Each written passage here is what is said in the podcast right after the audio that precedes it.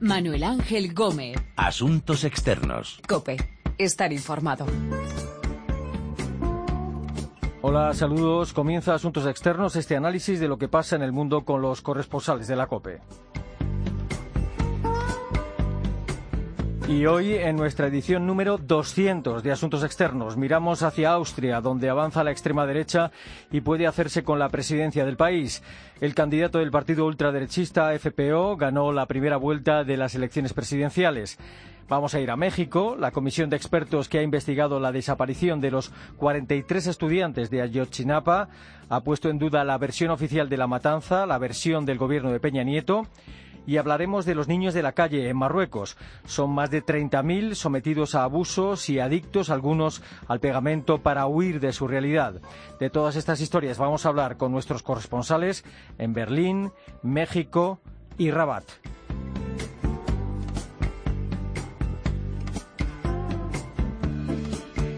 Y primero Austria. Und kann noch einmal sagen, als Präsident äh, muss man für alle Österreicher da sein, was aber nicht heißt, dass ich meine Prinzipien ablege. Äh, das ist ganz klar. Ich habe meine, meine Standpunkte und die werde ich weiterverfolgen. Norbert Hofer, candidato del ultraderechista FPO, acaricia la posibilidad de ser el próximo presidente de Austria. La segunda vuelta de las elecciones se celebra el 22 de mayo. La primera vuelta la ganó Hofer y tendrá como rival al candidato apoyado por los verdes austríacos. Decía Norbert Hofer, le escuchábamos que quien sea presidente tiene que serlo de todos los austríacos, pero que no piensa renunciar a sus principios. Rosalía Sánchez, saludos. Hola, ¿qué tal? ¿Qué tal? Eh, ¿Tiene Norbert Hofer, el candidato de la extrema derecha, una opción real de convertirse en presidente de Austria y por qué ha sido el más votado en esta primera vuelta de las presidenciales? Eh, bueno, sobre por qué ha sido más votado, pues parece claro que la crisis de los refugiados ha levantado un voto nacionalista de extrema derecha que permanecía latente en Austria y que ha salido a las urnas. Por ahora sí que tiene posibilidades, le avala ese 35,3% de los votos que obtuvo en la primera vuelta y la verdad es que todavía podría torcérsele porque eh, los socialdemócratas y los verdes eh, pueden aliarse en bloque contra él. Pero en todo caso, aunque se le torciese la llegada a la presidencia, hay que decir que se situaría en la parrilla de salida de cara a las generales que deberían celebrarse en 2018, pues yo creo que en la mejor de las posiciones de salida. Eh, ¿Cuál es la trayectoria de, esta, de este candidato, de este candidato del FPO, de Hofer? Pues es una trayectoria larga, a pesar de que es eh, joven, tiene 45 años, es, el candidato más joven que se ha presentado a la presidencia de Austria, pero bueno, él ya ocupaba cargos en la dirección del Partido Liberal, en el FPÖ, en los años eh, del ascenso de Georg Haider, el líder del partido que llegó al gobierno, que llegó incluso a ganarse sanciones de expulsión y de bloqueo diplomático por parte del resto de los socios de la Unión Europea y que no fueron levantadas hasta el año 2000 esas sanciones. Es un hombre moderado en las formas, pero en absoluto en el fondo y eh, bueno, ha tenido mucho éxito por su buena imagen de hombre joven, dinámico, deportista, aunque en realidad camina con ayuda de un bastón por un accidente que sufrió mientras practicaba parapente, pero tiene esa buena mano en los debates de decir eh, mensajes muy firmes eh, con una apariencia de bueno, de moderación. Los sondeos dicen eh, que este partido de ultraderecha sería el más votado si se celebraran ahora unas elecciones para el Parlamento de Viena.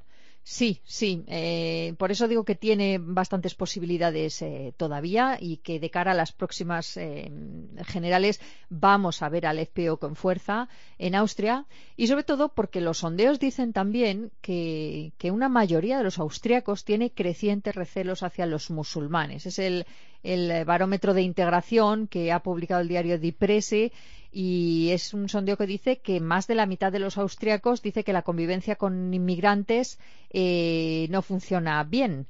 Mm, funciona bien con otros eh, inmigrantes, pero con los musulmanes apenas alcanza un porcentaje de aceptación del 32%. Y el partido que, digamos, que capitaliza esa idea y ese malestar que es muy mayoritario es el FPO.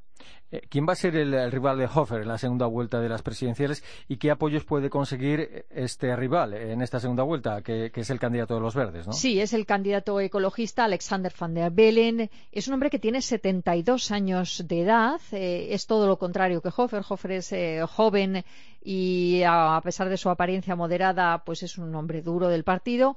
Eh, Van der Bellen es lo contrario, es un hombre que acumula muchísima experiencia y que a pesar de toda su trayectoria cada vez se ha ido haciendo más moderado, más moderado. Ahora mismo es, la gran esperanza progresista en, Austria. Él es decano de la Facultad de Económicas de Viena, está jubilado, se dedica exclusivamente a la, mm, a la política, desciende de una familia rusa que escapó de allí de la Revolución del 17 y eh, bueno es una eh, es considerado como una autoridad no solamente e-, económica sino también una autoridad ética en el país. Eh, ¿Podría, en torno a él, podría arremolinarse así un apoyo de la izquierda del Partido Socialdemócrata con tal de no dejar llegar a Hofer al poder?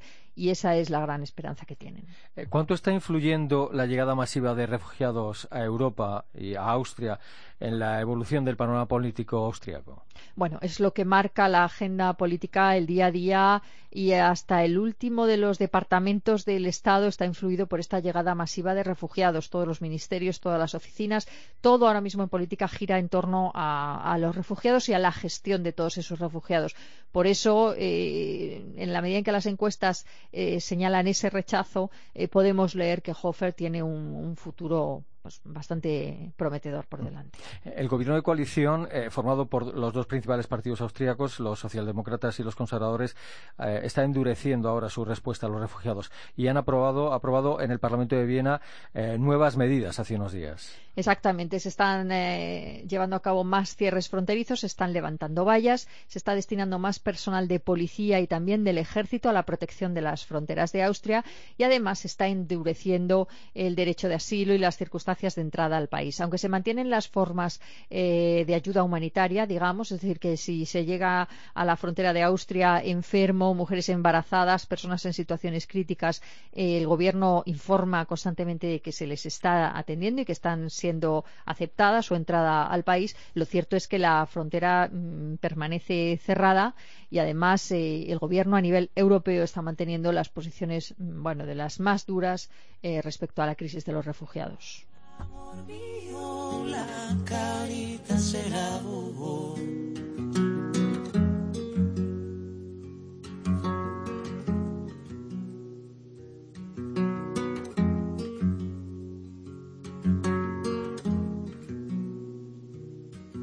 Pero era tan temprano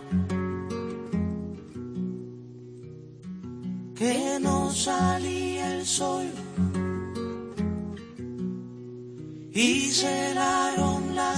las elecciones presidenciales de Austria, segunda vuelta el 22 de mayo. El candidato del ultraderechista FPO tiene opciones de ganar. En México, hace casi 20 meses desaparecieron 43 estudiantes de Ayotzinapa. Expertos ponen en duda la versión oficial sobre su muerte y desaparición. Nosotros vamos a seguir luchando porque el caso Ayotzinapa apenas empieza. Apenas se empezó a desembarañar lo que la Procuraduría estaba queriendo plantar. Y eso gracias a nuestros expertos. Eso es gracias a esos señores que vinieron a descubrir sus grandes mentiras del gobierno. El grupo de expertos asegura que el gobierno de Peña Nieto ha puesto obstáculos en su investigación. De hecho, no les han dejado continuar investigando.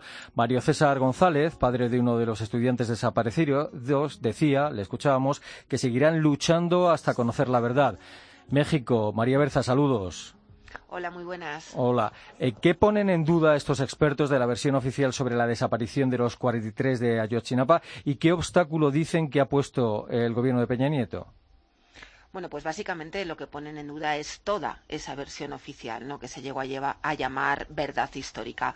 Eh, esta, versión lo que dice es que los 43 estudiantes fueron quemados en un basurero, el basurero de Cocula, cerca de Iguala, y que los restos de estos 43 eh, jóvenes fueron arrojados a un río cercano.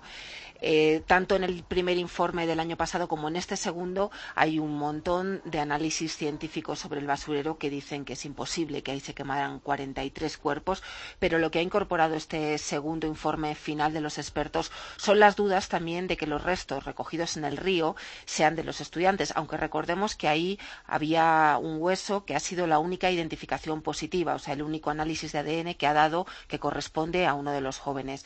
Pero hay, hay muchas dudas sobre cómo se recogieron esas evidencias. ¿no? Hay, hay un vídeo del jefe investigador eh, un día antes de cuando supuestamente se recogieron estos restos que lo que hace es, eh, como digo, pues sembrar muchas dudas de qué pasó y de dónde proceden esos huesos. Eh, además, hay eh, fuertes indicios de tortura de los principales acusados.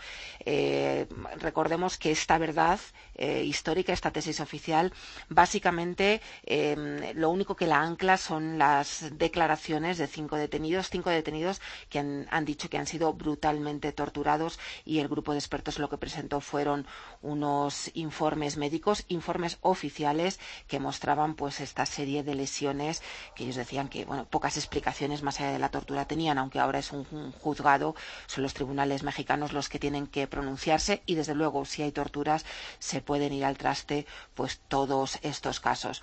Además, errores básicos en la investigación, negligencia, pérdida de pruebas, hay cintas de vídeo que han desaparecido, se han dispersado los casos, hay varias investigaciones abiertas, eh, pero como en expedientes distintos, con lo cual todo se complica. Estas son el tipo de obstrucciones que se han, que se han puesto en evidencia, además de que no se han tomado declaraciones, por ejemplo, o no han podido los expertos tomar declaraciones a um, personajes clave como son los militares. ¿no?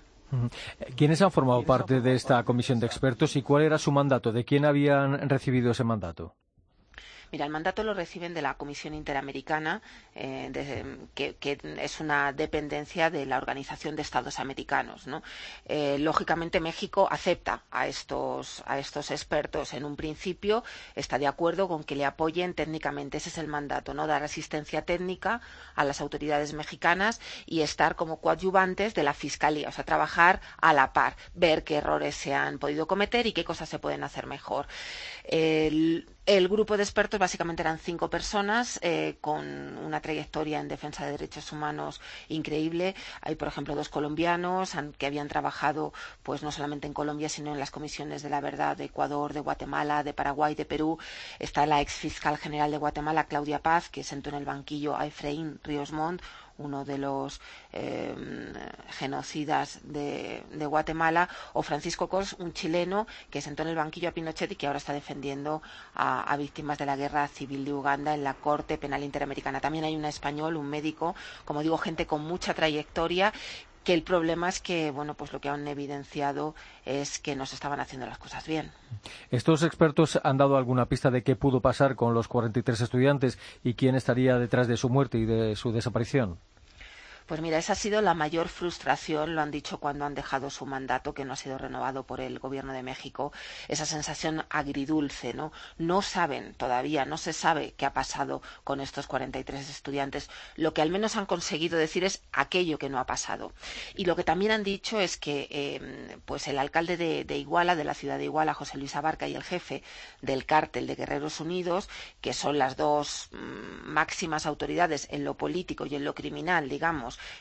a los que se les ha considerado las mentes pensantes, pues han dicho que esta gente no sería suficiente para coordinar un ataque de esta magnitud, porque hay que entenderlo como un ataque simultáneo que se da en una extensión de unos 80 kilómetros, donde había retenes en carreteras, donde había controles, eh, que había un, una, una, central de comando, que es el C4, que es un centro de monitoreo de todas las fuerzas de seguridad, donde están policías municipales, estatales, donde está la federal también, donde está el ejército, este control de mando con todas sus cámaras estaban viendo en todo momento lo que estaba pasando.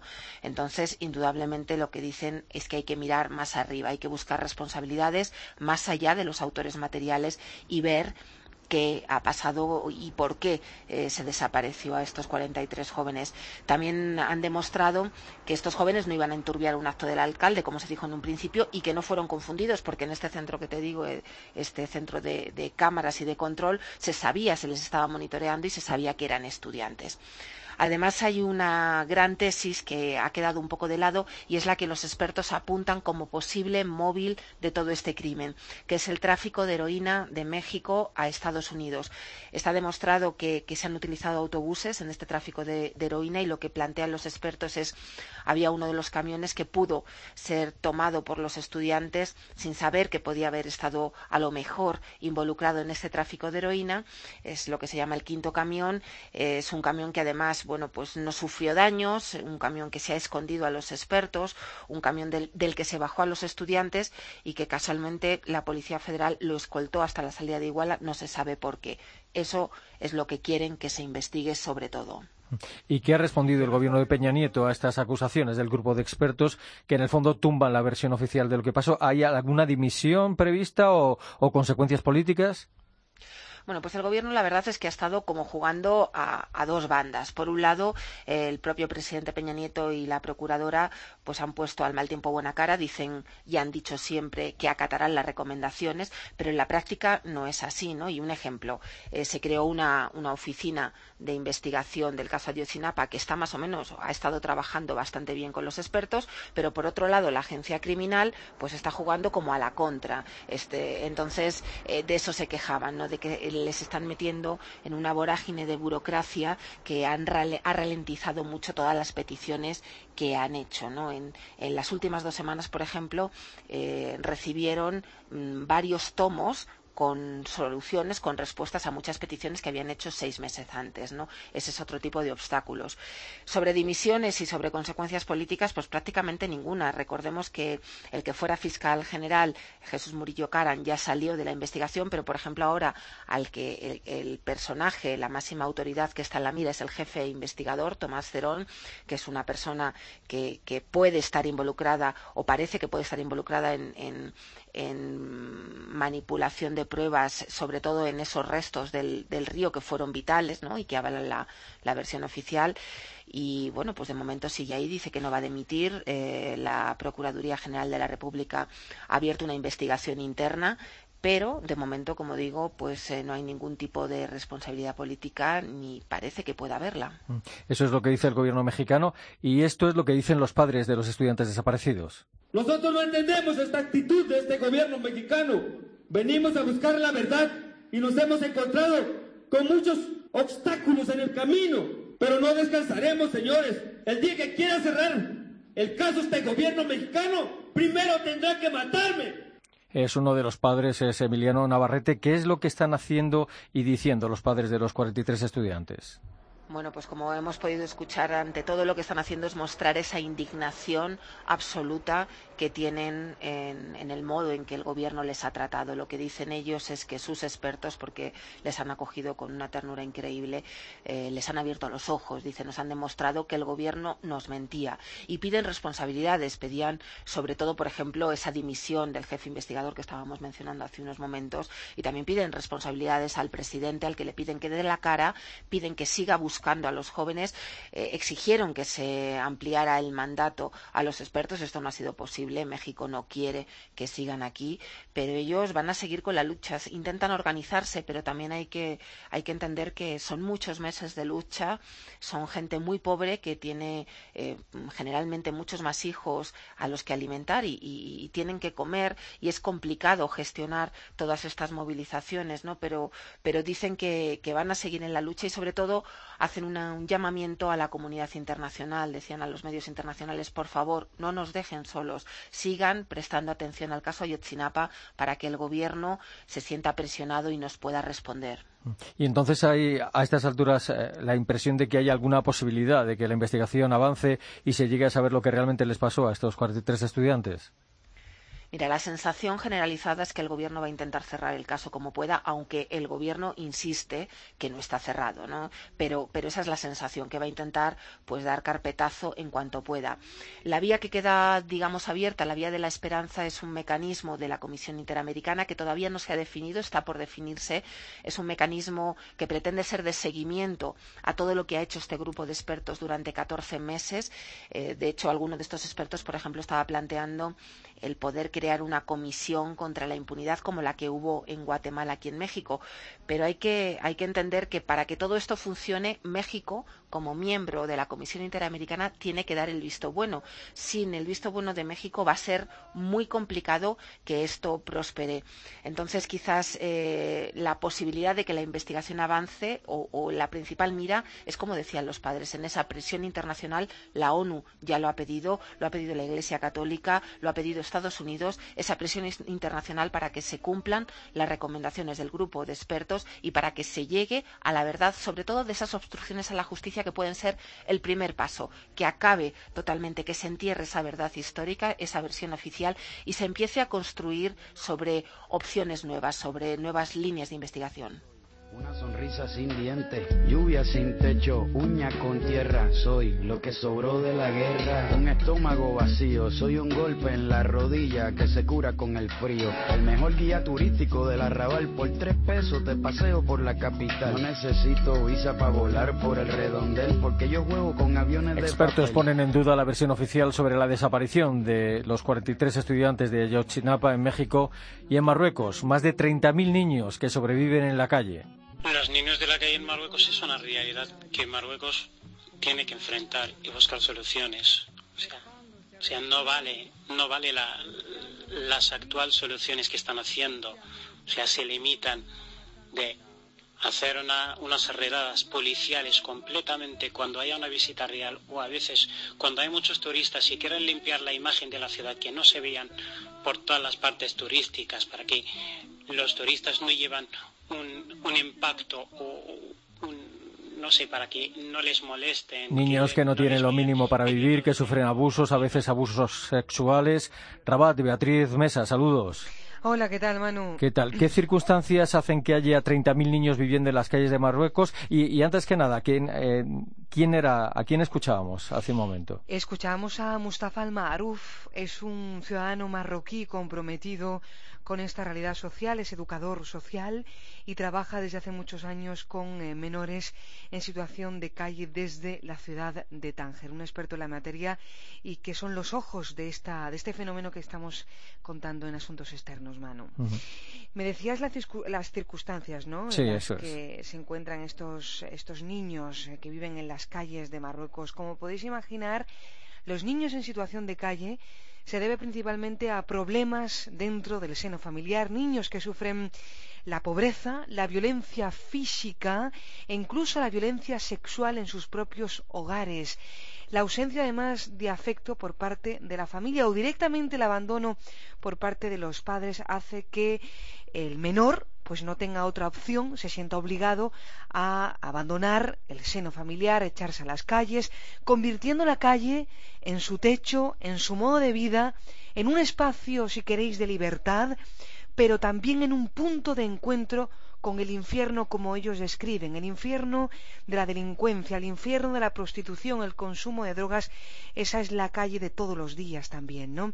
En Tánger o en otras ciudades de Marruecos como Rabat es muy fácil, Manu, toparse con, con un niño en situación de calle y lo preocupante de todo esto es que normalizamos la, la, imagen del niño abandonado, el niño desamparado, circulando por las calles sin encontrar mucho sentido a su vida. Y a mí me parece que esta manera de interiorizar esa imagen hace que seamos todos muy responsables, porque estamos viendo algo normal, ¿no? Cuando tendríamos que poner el grito en el, cielo, no solamente los ciudadanos, sino las propias instituciones, la clase política, el Estado y la sociedad civil, como digo. Mm. Eh, ¿Cómo sobreviven estos niños? ¿De, ¿De dónde sacan lo suficiente para sobrevivir?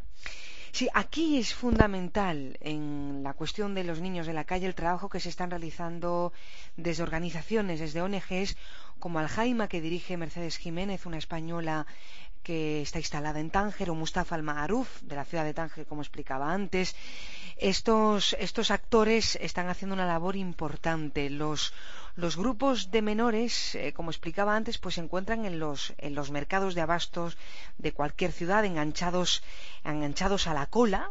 Es una droga que inhalan mediante bolsas de plástico transparentes y esto es una manera de vivir, desgraciadamente, entumeciendo la, la miseria, la gran desgracia, eh, como digo, pues eh, sometiéndose a este tipo de, de drogas, que es una droga blanda, que es el pegamento, ¿no? A esos niños se les ven deambulando con un pegamento en la mano, pero también en la otra vendiendo pañuelos. Es una manera de buscarse la vida, ganan una miseria, pero como digo, es la única forma de sobrevivir. Afortunadamente, personas como Mustafa que eh, entregan su propio vehículo, su coche, para atenderles en una situación de urgencia, llevarlos a un hospital cuando uno cae gravemente enfermo. También hay que señalar aquí la labor tan importante que está haciendo la iglesia de Tánger. Concretamente, la Orden de las Misioneras de la Caridad, fundada por la Madre Teresa de Calcuta, que también se encuentra en la ciudad de Tánger, y una de las. Eh, esta orden ofrece una casa que eh, permite a los niños asearse, cambiarse de ropa, comer caliente, con lo cual la labor que están haciendo estas religiosas es fundamental y además es que sufragan los gastos de estos niños cuando se encuentran enfermos, es decir, asumen gastos de intervenciones médicas que son necesarios para garantizar la salud básica de estos eh, niños, Manu. Hay centros de acogida donde intentan ayudarles, ¿cómo les ayudan y qué tipo de atención les dan? Hay pocas organizaciones, muy pocas en Marruecos que estén trabajando para dar respuestas a estos jóvenes, pero entre las pioneras, pues la organización Beiti, con la que yo he estado trabajando en los últimos días, que significa en árabe mi casa, como decía, es una de las principales organizaciones que atienden a estos niños también ofreciendo centros de día, y en esos centros de día pues pueden eh, comer un plato de comida. También tienen eh, los centros de día se encuentran solamente en Casablanca, que está a unos 90 eh, kilómetros de Rabat, otro centro en Essaouira, que abarcaría el sur de Marruecos, y hay un centro también de formación que ofrece Beiti, mm, de formación profesional, que se sitúa en Quinitra, a unos 45 kilómetros de Rabat. Tres centros por parte de una sola organización para todo el país, para esos 30.000 niños que sepamos que existen, pero hay muchos más. Y luego hay otra organización interesante que se encuentra en Salé, situado a un kilómetro de Rabat, y es muy curioso, porque esta organización tiene educadores sociales que se dedican a reclutar a niños y a aquellos con destrezas artísticas se les da la oportunidad de prepararse para el circo. De hecho, aquí en Marruecos, en Salé, hay un circo que anualmente presenta espectáculos con actores y estos actores son los niños de la calle, los que son capaces, como digo, de desarrollar esas destrezas artísticas. Esta asociación de Salé también eh, pone en marcha cursos de alfabetización y también ofrece en sus centros, pues, en sus salas, la posibilidad de eh, dar un plato de comida a estos niños. Pero Manu sigue siendo insuficiente. Digamos que son respuestas cortoplacistas no son respuestas a largo plazo que eh, permitan a estos niños salir de esa situación de vulnerabilidad. ¿Las autoridades marroquíes se ocupan de alguna forma de ellos o, tratan de dar una salida a la situación en la que están estos niños? Pues, pues, este es el gran problema, porque desde las instancias públicas no se está haciendo una verdadera labor. Entre otras razones porque no hay voluntad política. Me sorprende que el fenómeno de los niños de la calle no esté dentro de los programas políticos, ni siquiera dentro de un propio partido político con un cariz más social, como podría ser el PJD, el Partido Islamista. El fenómeno de los niños de la calle, lo explicaba al principio de la intervención, está totalmente marginado. No se están llevando a cabo ningún tipo de política para dar respuesta a estos niños que son víctimas de una realidad social crítica, no se está poniendo a disposición de los menores centros sociales públicos. No existen esas políticas como en España podríamos eh, tener. Y digo más, no se encuentran protegidos estos menores por un sistema de protección, a pesar de que Marruecos firmara en el año 93 la Convención Internacional de los Derechos del Niño, que tendría que ayudar pues a, a luchar contra esos abusos físicos y psíquicos de estos menores, ya no solamente en los hogares, también en la propia, en la propia escuela, y sacar a esos niños de la cruda realidad, ¿no? Son eh, 30.000 niños que viven en la calle Marruecos. Eh, ¿Estos niños buscan llegar a Europa, España? ¿Y, ¿Y cómo funciona el sistema de protección de menores?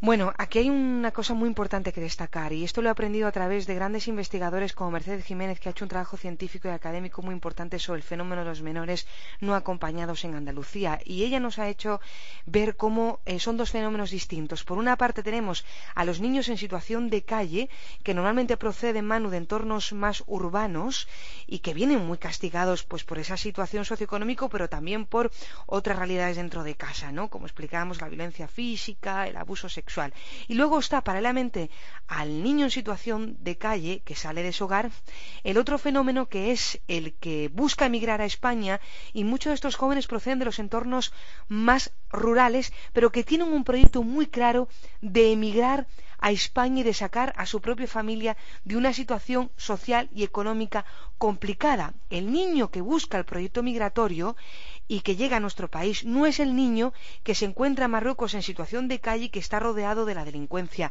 Son dos fenómenos totalmente distintos. Y es muy curioso, porque muchos de esos menores no acompañados que proceden del entorno rural y que llegan a España se encuentran en situación de, calle, es decir, se convierte en niño de la calle una vez en nuestro país porque, como denuncian eh, investigadores como Mercedes Jiménez y otras organizaciones, el sistema de protección de menores de España es deficiente. Digamos que realmente los gobiernos autónomos que tendrían que estar eh, tutelando a esos menores y dando una respuesta real desde el Centro de Protección de Menores no se está haciendo. E incluso en funcionarios de la Junta de Andalucía que actualmente trabajan en centros de menores como en el de Algeciras me, me explicaban esta mañana que eh, el sistema de protección de menores no está preparado para atenderlos porque no se están formando realmente a los profesionales, porque no se están implementando figuras nuevas como el mediador intercultural y nuestro sistema en España, desgraciadamente, en este, en este sentido es, es débil. Y ahí sí que tendríamos que hacer todos, partiendo desde los propios medios de comunicación, una labor de autocrítica para ver qué se está haciendo mal a la hora de acoger a estos menores no acompañados que llegan a nuestro país para sacar de, sus de, su, de la situación precaria a sus familias y pasan a una situación de calle porque no se les da un, no se les abre un horizonte, no se crean políticas de empleo a, estos niños. Entonces esperan a que sean mayores de edad, cumplen los 18 años y pasan al sector de los irregulares. Entonces vagabundean por nuestro país y eso hace que ese niño pues pueda entrar eh, dentro de la mafia de hurtos o, cualquier otra de mafia determinada. ¿no? Entonces ahí sí que hay que hacer una crítica importante por parte de nuestro sistema.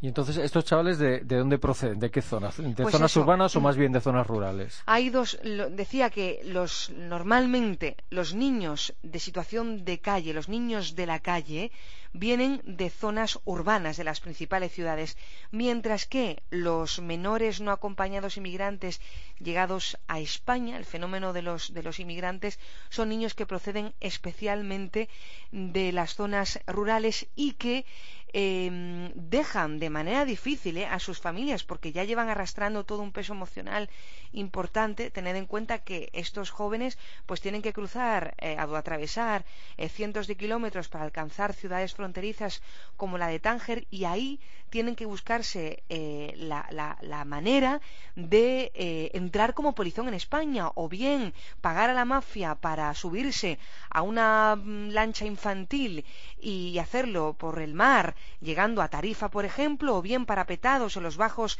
de un camión.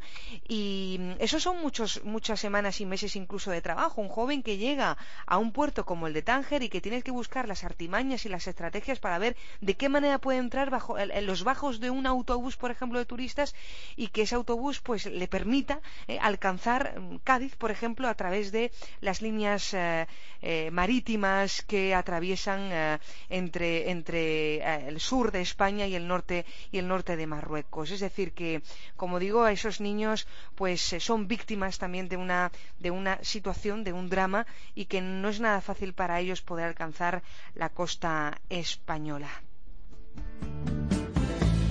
I believe taking off. Yes, I need.